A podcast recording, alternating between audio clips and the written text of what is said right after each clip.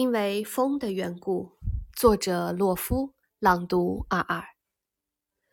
昨日我沿着河岸漫步到芦苇弯腰喝水的地方，顺便请烟囱在天空为我写一封长长的信。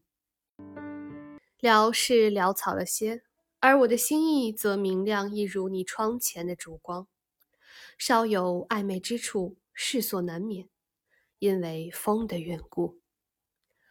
此信你能否看懂并不重要，重要的是你务必在雏菊尚未全部凋零之前，赶快发怒或者发笑，赶快从箱子里找出我那件薄衬衫，赶快对镜梳你那又黑又柔的妩媚，然后以整生的爱点燃一盏灯。